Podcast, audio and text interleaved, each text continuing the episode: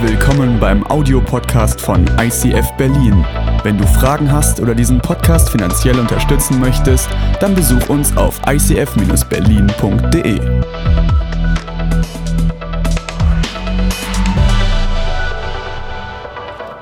Ich freue mich, dass ich bei euch sein kann. Es ist schön, mal wieder hier zu sein. Es ist ein bisschen her. Und ich weiß nicht, ob du mit diesem Thema Solas Ruptura, was du damit verbindest. Ich glaube, ein paar sitzen hier, die denken sich, jetzt kommt endlich mal einer, der den Wert der Bibel hochhält. Endlich hat er mal eine Bibel dabei. Mal so ein bisschen mehr als normal. Endlich mehr Bibel lesen. Der nächste denkt, ach du ahnst es nicht, ich muss mehr Bibel lesen. Oh nee, jetzt kommt einer, ich weiß, den ganzen Tag muss ich Bibel lesen. Ich schaff's trotzdem nicht. Vielleicht geht bei dir das gerade innerlich los, dass du denkst, jetzt kommt diese Keule. Vielleicht denkst du, Sola, war da nicht irgendwas mit dem Sommerlager oder so? Was hat das hier eigentlich alles mit mir zu tun? Ähm, es ist schön, dass du da bist. Äh, das Ziel der Predigt ist eigentlich ganz einfach zusammenzufassen. Ich wünsche mir, und das ist mein Gebet wirklich gewesen, dass ich dass ich mehr Bock auf Bibellesen habe, dass ich mehr fasziniert bin von der Bibel, dass ich mich an diese Zeiten zurückerinnere, in denen das so hammermäßig krass war. Ich erzähle gleich ein bisschen davon, aber ich hoffe, das steckt euch ein bisschen an. Und ich hoffe, dass es passiert, was Martin Luther sich ganz oft gewünscht hat, dass die Christen merken, durch die Bibel zeigt sich Jesus. Das ist sein Ziel, dass Jesus sich zeigt, indem du Bibel liest. Dass du ihn entdeckst, indem du mit der Bibel dich beschäftigst. Und das ist eigentlich so das Ziel, was heute passiert. Ich erzähle euch mal ähm, wie es bei mir war. Ich war 16, war noch nicht Christ und habe keine Ahnung gehabt und dachte, ich will mich mit diesem Buch beschäftigen, an diesem Buch, von dem man, von dem es heißt, irgendwie die, die 40 Leute, die daran mitgeschrieben haben, oder über 40 Leute haben daran mitgeschrieben, aus unterschiedlichen Zeitzonen, aus unter, also ne, nicht Zeitzonen, sondern aus Zeitaltern oder wie auch immer, aus unterschiedlichen Hintergründen, unterschiedliche Berufsstände, unterschiedliche Ansichten und trotzdem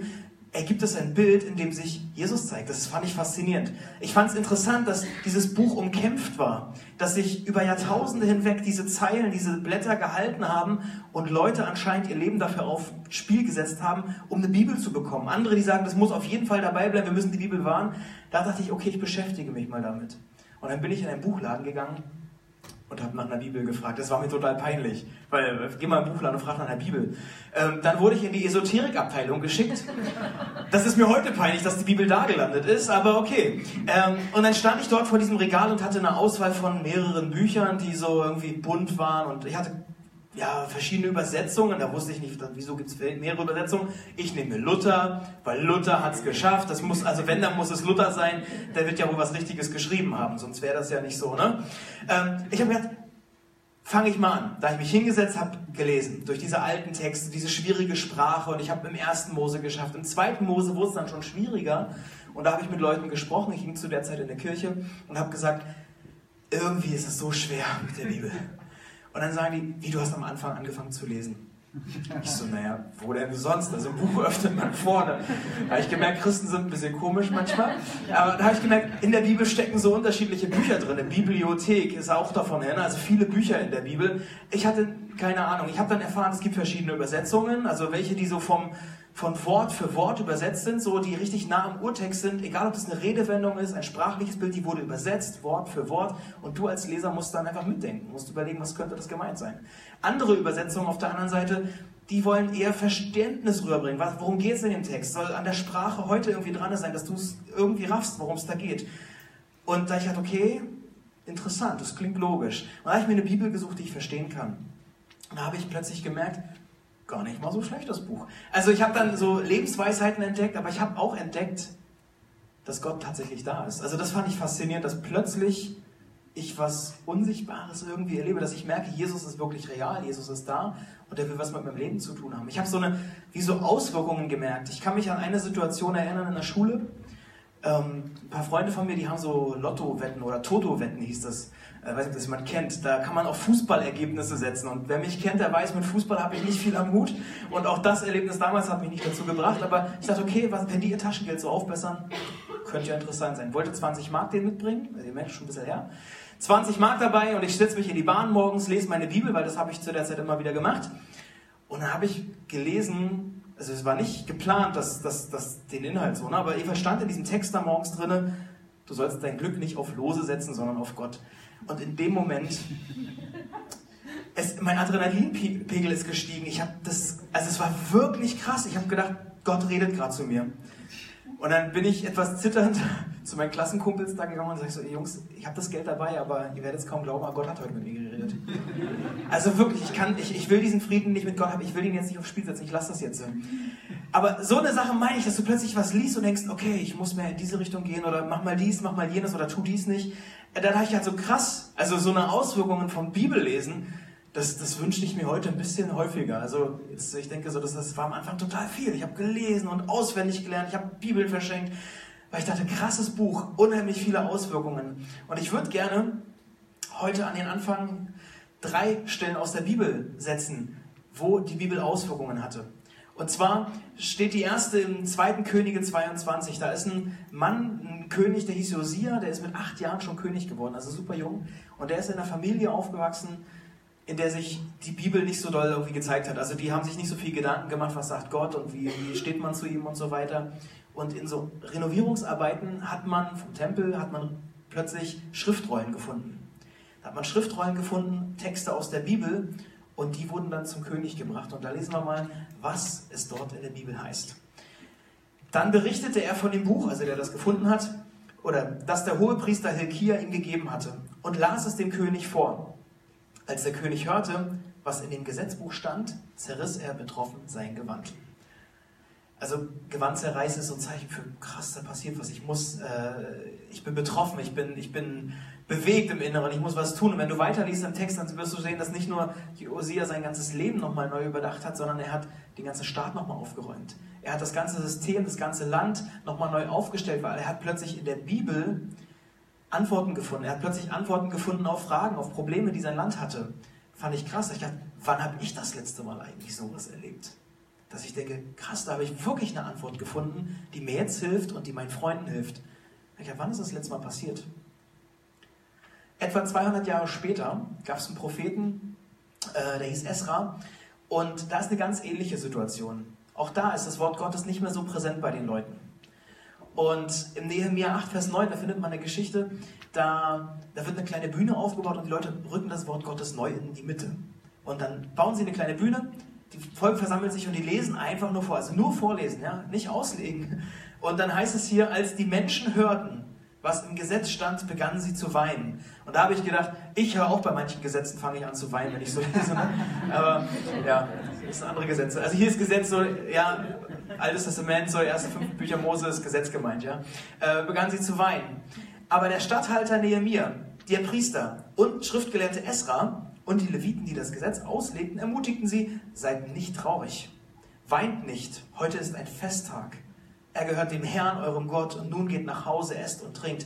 Also wenn dich irgendwas anspricht im Herzen, weil du Bibel liest und merkst, da ist irgendwas los, dann ist es ein Festtag, auch wenn du erstmal durchschluckst. Ja, also das ist ein wahnsinniges Wunder, was da passiert. Wann hast du das das letzte Mal erlebt? Weil du was verstanden hast. Weil du plötzlich Auswirkungen der Bibel in deinem Leben erlebst. Psalm 119. Das ist nicht nur das längste Kapitel der Bibel, das ist auch äh, überschrieben mit ein Lobgesang auf das Wort Gottes. Also der Schreiber singt darüber, wie toll er die Bibel findet, was er mit der Bibel erlebt. Und ich habe ein paar Verse einfach nur rausgegriffen aus diesem sehr langen Psalm, aber die so beschreiben, was, was er mit ihm erlebt, was er mit dem Wort Gottes erlebt. Und da heißt es, deine Gesetze machen mich glücklich. Nie werde ich dein Wort vergessen. Öffne mir die Augen, damit ich erkenne, welche Wunder dein Gesetz hält, enthält. Denn immer wenn ich in Not geriet, hat deine Zusage mich getröstet und belebt. Ja, dein Gesetz ist wertvoller für mich als Berge von Silber und Gold. Herr, wie sehr liebe ich dein Gesetz. Den ganzen Tag denke ich darüber nach. Dein Wort ist meine Lieblingsspeise. Es ist süßer als der beste Honig. Dein Gesetz macht mich einsichtig und klug. Dein Gesetz ist wie ein Licht in der Nacht, das meinen Weg erleuchtet. Also die Bibel macht glücklich. Sie macht weise. Das Lesen der Bibel bringt dich voran. Es, ist, es gibt dir eine Orientierung. Es ist wertvoller als Gold. Schmeckt besser als der tollste Whisky, den du irgendwo kaufen kannst. Ja? Also es heißt im Vers 16, dein Wort will ich nie vergessen. Und das Wort für vergessen was da drin steht, das heißt Shakach im Hebräischen. Und das bedeutet so viel wie etwas vergessen, etwas verdorren, etwas austrocknen lassen, etwas zur Seite legen, etwas vernachlässigen, etwas als selbstverständlich betrachten. Also eigentlich sagt er, dein Wort, das will ich nicht zur Seite legen. Ich will es nicht als selbstverständlich betrachten. Ich will das nicht austrocknen lassen in meinem Leben. Dein Wort will ich nicht vergessen. Also ich glaube, dass wir manchmal vergessen, was es bedeutet, eine Bibel in den Händen halten zu können. Ich glaube, dass, dass wir die Generation sind, der es am leichtesten fällt, eine Bibel zu bekommen. Wir haben so einen einfachen Zugang, so eine einfache Verfügbarkeit zur Bibel, dass wir eigentlich davon träumen könnten oder viele andere davon träumen könnten, aber wir haben es irgendwie nicht gerafft. Es gibt so viele Menschen, die aktuell auf dieser Welt leben, die nicht eine Bibel besitzen und die gerne eine hätten. In vielen Ländern ist es tatsächlich immer noch verboten, so ein Buch in der Hand zu halten, aus der Bibel zu lesen und du kannst dein Leben dafür verlieren, einfach weil du eine Bibel besitzt. Also wir nehmen es viel zu selbstverständlich und wir haben vergessen, was für ein Schatz da eigentlich drin liegt. Und ich frage mich, wie kriege ich das wieder hin? Ich habe mich auf so eine Reise begeben, habe mich nochmal neu beschäftigt, was haben Menschen erlebt mit der Bibel? Und ich habe mir ein paar Leute angeguckt, die in der Geschichte mit der Bibel was erlebt haben. Es klingt so nach Geschichte schon, aber ich fand das so krass faszinierend. Das habe ich nochmal neu getroffen, wie viele Leute sich dafür eingesetzt haben, dass letztlich ich eine Bibel besitzen kann, dass du eine Bibel besitzen kannst. Und da will ich euch mal auf eine kurze Entdeckungsreise in die Geschichte der Bibel mitnehmen. Und ich hoffe, dass euch das auch halbwegs ansteckt. Also, wie kam das Wort Gottes zu uns? Das allererste Mal, dass Gott sich plötzlich den Menschen zeigt, passiert vor 1500 Jahren vor Christus. Da gab es einen Leiter, der hieß Mose. Den kennt man wahrscheinlich, hat man öfter schon mal von gehört. Wenn man in der Bibel liest, da spätestens da taucht er auf. Mose ist ein krasser Leiter. Und er steigt auf diesen Berg Sinai und bekommt Steintafeln. Da hat Gott sich sozusagen das erste Mal bewusst geäußert und hat sein Wort in schriftlicher Form den Menschen gegeben, zur Verfügung gestellt. Jedes Jahr Weihnachten, wir sind bald zur Weihnachtszeit, kommt der Film wieder im Fernsehen, könnt ihr euch angucken. Aber diese, diese Geschichte um Mose herum wurde etwas später aufgeschrieben und zwar nicht auf Steintafeln, sondern auf Pergament.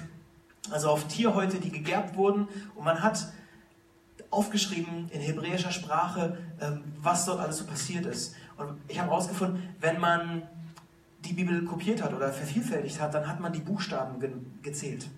Also die haben so, so einen Text genommen und haben es halt immer wieder abgeschrieben, um es zu vervielfältigen, aber sie haben die Buchstaben gezählt und darauf geachtet, dass sich nicht irgendwie was einschleicht, was da nicht hingehört oder dass eine ganze Zeile vergessen wird.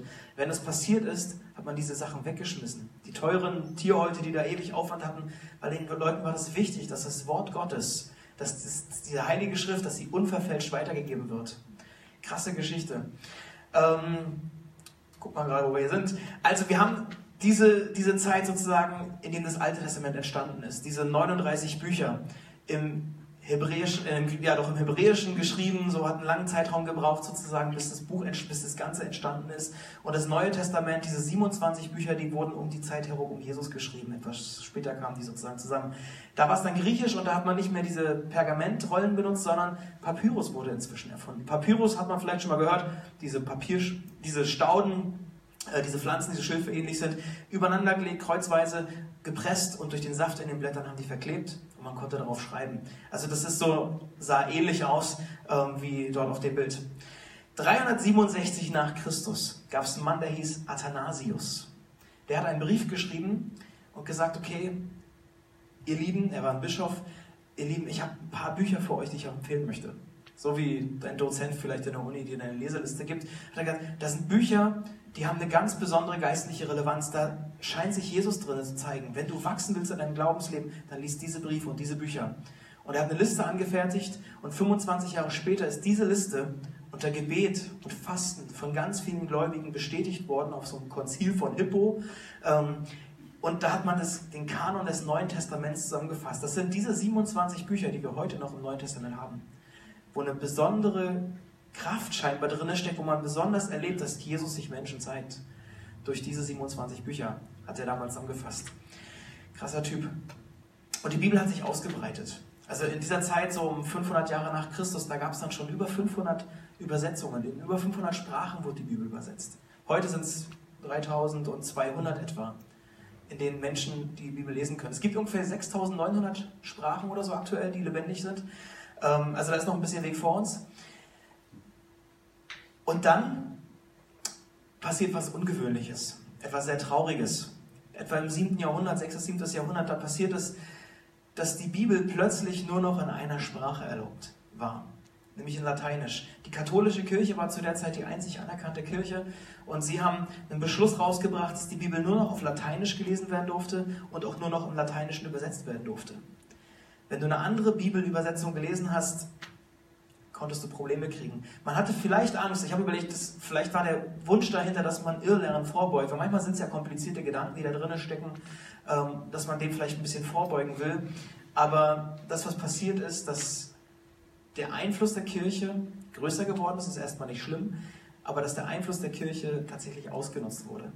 Und das, wovor man sich gefürchtet vielleicht hat, dass Irrlehren aufkommen, ist passiert, weil die Priester waren die einzigen, die die Bibel lesen konnten und es gab mehr und mehr Menschen, die sich einfach die Verse rausgesaugt haben, die sie gerade brauchen. Die haben dann einfach irgendwas genommen, was gerade passiert und da sind Irrlehren entstanden. Und du als Gläubiger, du als Gottesdienstbesucher, du als Christ warst dem einfach ausgeliefert. Ich will gar nicht so sehr ins Detail gehen. Die Kirche hat aber in alle Lebensbereiche Einfluss genommen. Und die hat den Leuten die Verantwortung genommen, dass sie selber mit Gott im Gespräch sind, selber rausfinden können, was Gott dazu sagt. Da ist viel Mist passiert, wofür man sich schämen könnte als Christ.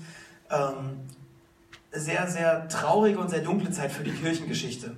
Und trotzdem hat Gott irgendwie einen Weg geschafft, in dem sich die Bibel durchhält, in dem die Bibel bewahrt wird.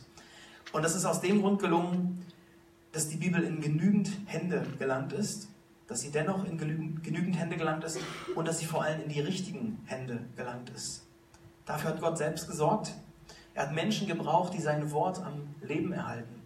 Die zeigen, auch wenn die Wahrheit umkämpft ist, wir werden es weiterbringen. Es gab so eine Untergrundbewegung, die heißen die Kolbis, die haben schon ganz früh angefangen, die Bibel einfach immer wieder zu übersetzen, trotzdem diese ganzen Vorschriften da waren. Wir haben das originalgetreu immer weiter in alle möglichen Sprachen reinbringen.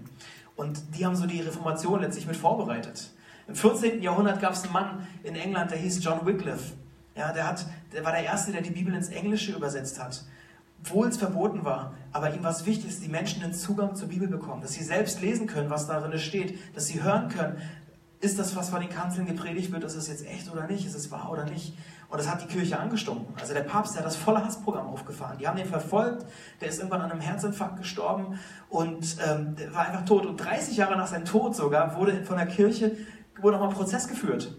Und er wurde 30 Jahre, obwohl er schon tot war, wurde er verurteilt. Die haben seinen Leichnam ausgebuddelt, haben ihn verbrannt und haben die Asche in, in irgendeinen Fluss geworfen. Also so krass war der Hass auf ihn, weil er die Bibel ins Englische übersetzt hat. Einer seiner Schüler äh, war Jan Hus. Hat man vielleicht schon mal gehört, das ist ein Tscheche. Auch ein Mann, der gesagt hat, ich muss die Bibel an die Menschen bringen. Ich muss den Menschen den Zugang zu bringen, dass sie Jesus da drin entdecken, dass sie selber eine Beziehung zu ihm aufbauen. Und auch Jan Hus wurde total verfolgt und ähm, musste sich oft irgendwelchen Debatten stellen. In einer Debatte, da hat er gesagt, äh, die Gans ist noch nicht gebraten. Was meint er damit? Also sein Nachname Hus bedeutet im Tschechischen Gans. Und er hatte so die Ahnung, die werden mich wahrscheinlich irgendwann auf den Scheiterhaufen bringen. Und er sagt, noch ist es nicht so weit, noch ist die Gans nicht gebraten, noch geht es weiter. Aber es passiert, dass er einige Jahre später tatsächlich auf dem Scheiterhaufen landet. Und es war kein normaler Scheiterhaufen, sondern anstatt Holz hat man von ihm übersetzte Bibeln genommen, hat sie angezündet und ihn verbrannt.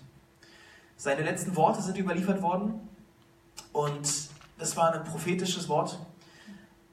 Und er sagt auf dem Scheiterhaufen, in den nächsten 100 Jahren wird Gott einen Mann erwecken, dessen Ruf zur Reformation nicht unterdrückt werden kann. Er meint damit Martin Luther. Und da sind wir auch schon bei Luther, von dem man kennt Sola Scriptura. Ja? Also man weiß, Luther hatte eine ganz, klare Berufung, eine ganz klare Berufung, seinen Beitrag zur Reformation zu leisten. Ihn hat das so angestunken, was an Korruption dort läuft, was an Missbrauch in der Kirche läuft. Und er hat gesagt, wir müssen den Leuten Jesus wiederbringen. Wir müssen die Bibel wieder in die Mitte bringen.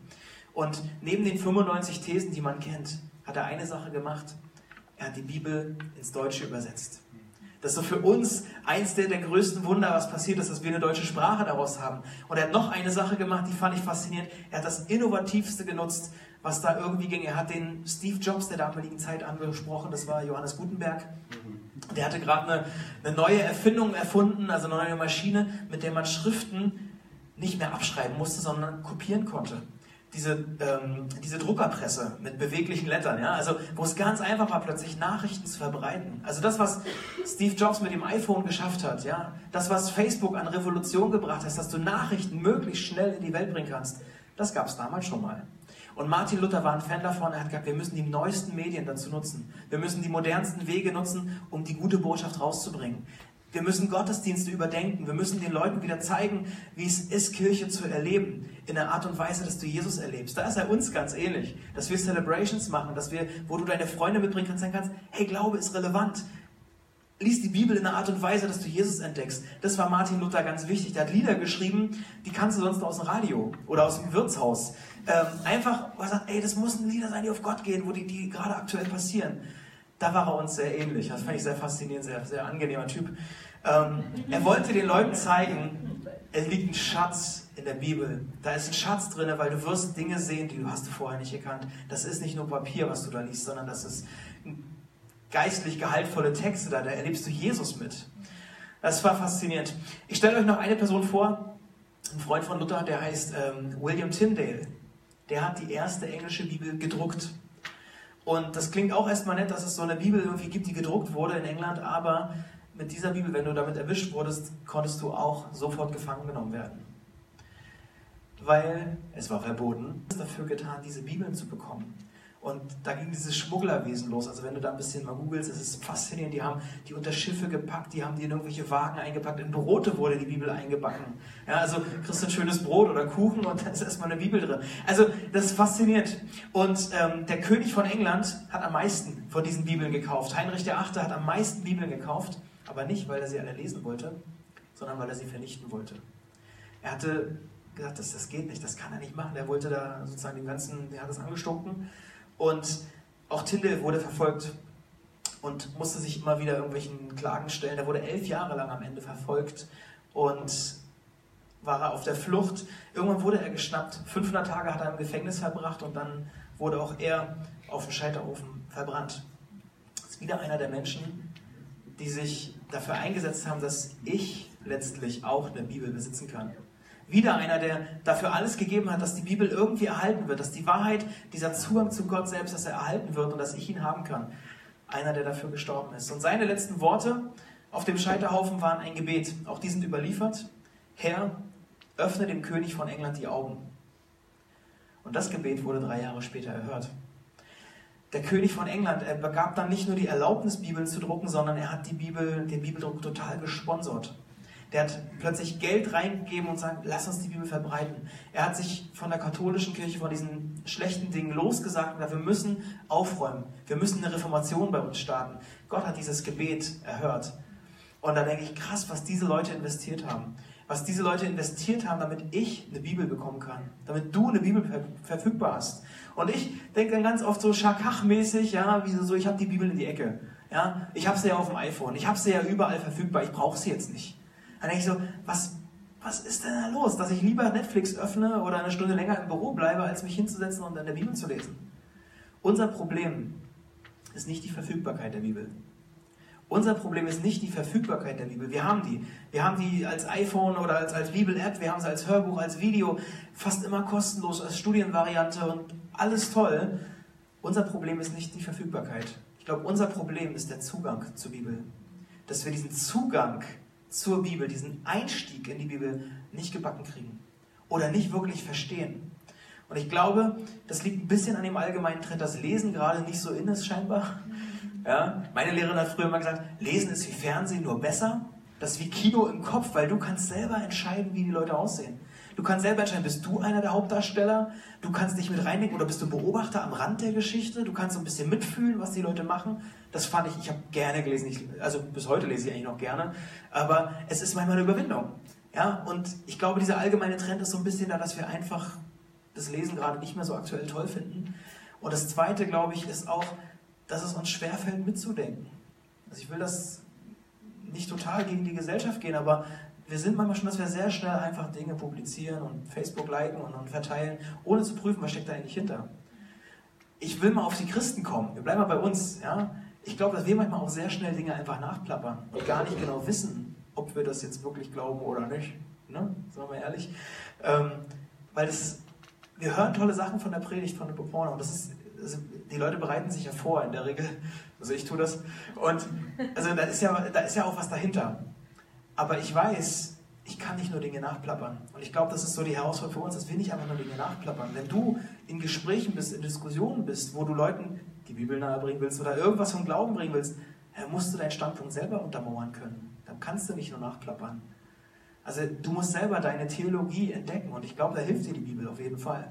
Ich habe in den letzten 15 Jahren, 20 Jahren, wie lange ich Christ bin jetzt, oft oder manche Meinungen haben sich bei mir geändert. Also manche Ansichten habe ich plötzlich, sehe ich jetzt inzwischen anders und ich merke, dass ich manche Bibelstellen anders bewerte als vorher. Also kann ich alle Texte einfach so für mich in Anspruch nehmen oder ist manches vielleicht für eine bestimmte Situation? Sind manche Worte jetzt eine Redewendung oder ist es eins zu eins übersetzt? Also da muss man einfach ein bisschen mitdenken und ich mache da keinen Vorwurf, wenn man erstmal anfängt, weil ich habe ja auch irgendwie angefangen.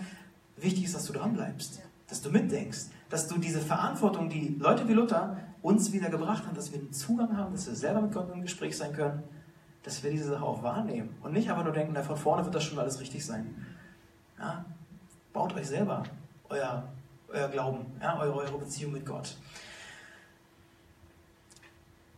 Finde deinen Zugang zur Bibel. Und ich hatte eine Zeit lang so ein Bibelmarkiersystem mit so Stiften. Ich weiß nicht, ob ihr manche Leute kennen oder von euren Eltern vielleicht, so, wo man so, so bunte Stifte hatte und dann hat es verschiedene Markierungen da reingemacht und hast das drin geschrieben. Ich hatte auch so ein Buch. Ich hatte auch ein Mitschreibebuch, wo ich meine Erkenntnisse, meine Fragen aufgeschrieben habe und dachte so, wenn ich Bibel lese, dann richtig. Also wenn, dann setze ich mich hin, habe meinen ordentlichen Arbeitsplatz gehabt, der war ordentlich aufgeräumt, weil die Bibel in die Mitte und so. Ähm, das war toll, das war gut, aber es hat Stück für Stück dazu geführt, Schritt für Schritt hat es dazu geführt, dass ich nicht mehr Bibel gelesen habe. Über Monate hinweg habe ich mich nicht mehr mit der Bibel beschäftigt, weil ich dachte, wenn, dann setze ich mich richtig hin. Für fünf Minuten lohnt es sich nicht, sich hinzusetzen, habe ich gedacht. Weil entweder schreibe ich richtig, entweder studiere ich die Bibel, ich will was werden, oder nicht. Und in der Praxis war es dann nicht. Ja? Und das ging echt lange so. Und ich habe dann irgendwann, also mich hat es irgendwie auch genervt, aber ich wusste gar nicht warum. Und ich war dann zu der Zeit öfter mit den Jesus Freaks unterwegs und war auf Freakstock und dann habe hab ich mit jemandem gesprochen, der hat mir diese Bibel geschenkt. Und hat gesagt so, André, warum machst du dir so einen Druck? Warum bist du denn so dumm oder bescheuert, was auch immer? Und denkst, Bibel zu lesen ist, ist so kompliziert und so ein hoher Anspruch, dass man das nicht einfach machen kann. Also nimm mal diesen ganzen Anspruch einfach weg und fang einfach nochmal neu an. Und da habe ich mich mit dieser Übersetzung die in meiner Gemeinde damals nicht so doll angesehen war, war ja nur Übertragung, war ja nicht so im Urtext. Und hat gesagt, fang einfach an, lies das Ding ohne Anspruch, dass du da hinterher überlegen musst, was habe ich Neues von Gott gelernt, was ist meine Erfahrung des Tages, was habe ich mir vorgenommen und so. Einfach mal zurückstecken und sagen, einfach lesen. Und denke, das ist dein Pastor, der an den Gemeindeleiter schreibt, ein Freund von ihm und die tauschen sich über ihre Probleme aus. Fang doch einfach nochmal so an. Das war mein Einstieg in die Bibel. Also mein Wiedereinstieg ins Bibellesen. Und das hat mir so gut getan. Ich weiß nicht, was dein nächster Schritt ist. Vielleicht musst du das Level manchmal hochsetzen, vielleicht musst du ein bisschen runterschrauben. Das kann ich ja nicht für dich beantworten. Aber das war mein Einstieg, dass ich die Bibel neu erleben will, neu entdecken will. Vielleicht musst du wie König Josia in deinem Haus nochmal aufräumen, gucken, liegt da noch irgendwo eine Bibel rum? Leute kennengelernt, die sind mit Gott unterwegs, die gehen in den Gottesdienst, aber die haben keine Bibel besessen. Ja, wo ich denke, ey, kauf dir mal eine Bibel oder lad sie dir runter, ist ja inzwischen kostenlos. Ich habe von einer Geschichte, die wollte ich noch erzählen, ähm, gehört von einem Pastor aus New York, die habe ich ziemlich am Anfang meiner Christenzeit gehört, von verschiedenen Seiten. Und ich fand die so cool, dass ich dachte, das will ich auch erleben. Und zwar geht es darum, dass ein Pastor in New York Bibeln verschenkt hat. Und da kamen ein paar Jugendliche, die kamen zu ihm und wollten eine Bibel haben. Hat er natürlich geschenkt. Dann kamen sie ein paar Wochen später, wollten wieder eine Bibel haben. Hat er ihnen geschenkt. Dann konnten sie wieder und er wollte die Bibel wiedergeben. Und dann sagt er plötzlich, warum kommt ihr eigentlich immer wieder? Ihr habt doch jetzt schon Bibeln.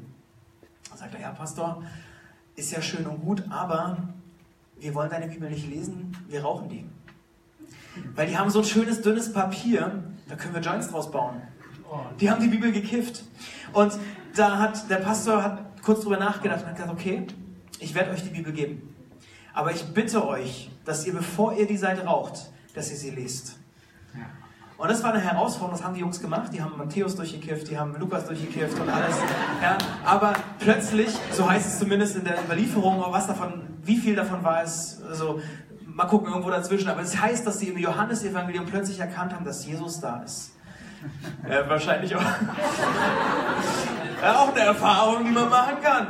Ähm, aber sie haben plötzlich gemerkt, da ist ein Gott, der ist real. Ja, sie haben ja noch nicht geraucht, von daher haben sie es wahrscheinlich doch vorher erlebt. Ja, aber sie haben plötzlich gemerkt, da ist da passiert plötzlich was, da wird was lebendig. Und diese Erfahrung habe ich gehört und habe gedacht, so, jetzt mache ich mich auf den Weg.